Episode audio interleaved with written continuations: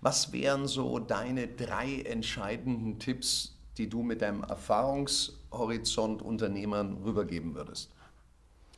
Oh, oh, die, die drei wichtigsten Tipps rauszufinden, ist wahrscheinlich schon das Schwierigste daran, weil ich glaube, 100 verschiedene Tipps sind mhm. wahnsinnig wichtig, vielleicht sogar gleich wichtig.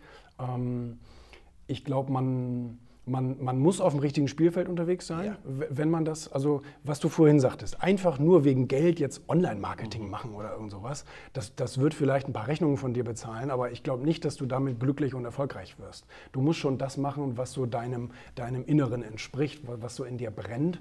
Und ich glaube, so, jeder hat so etwas, viele trauen sich nur nicht, das zuzulassen. Mhm. Ähm, das finde ich am allerwichtigsten. Dann eine, eine richtig glasklare Entscheidung dafür treffen. Das ist so, so, so meine Oliver Kahn-Überschrift. Mhm.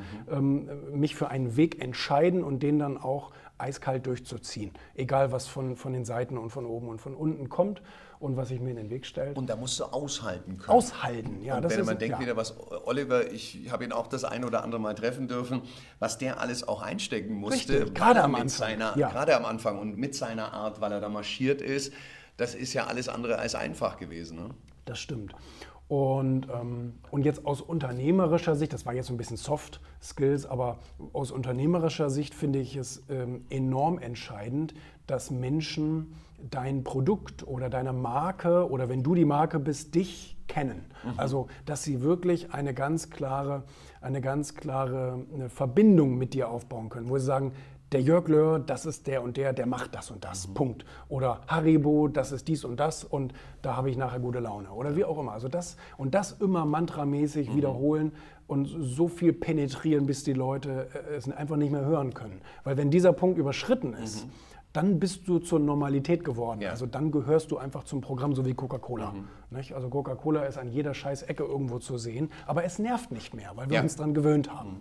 Also das Thema, glaube ich, Sichtbarkeit. Ja und, äh, und da, auch Markenbotschaft. Ja. Also nur sichtbar sein bringt auch nichts. Ja, aber auch bei der Markenbotschaft, auch da stelle ich immer fest, Personenmarke schlägt Unternehmensmarke.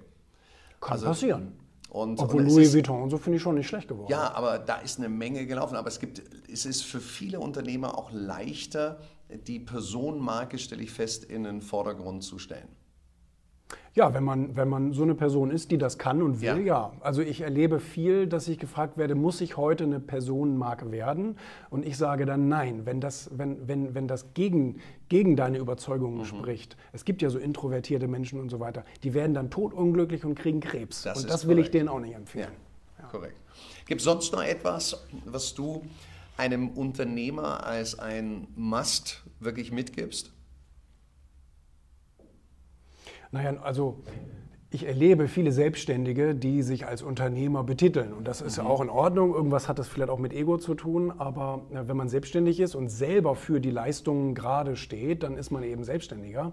Und wenn man irgendwann tatsächlich lernt, Leute einzustellen, Aufgaben abzugeben, alles äh, so, sozusagen unternehmerisch zu strukturieren, ähm, dann ist man tatsächlich Unternehmer, weil das ja nicht nur noch von dir abhängt. Mhm. Als Selbstständiger hängt alles tatsächlich von dir ab. Und die Definition des Unternehmers ist dann in dem Fall, wenn, wenn du eben sozusagen morgen nicht in den Betrieb gehst, aber dein Betrieb läuft trotzdem.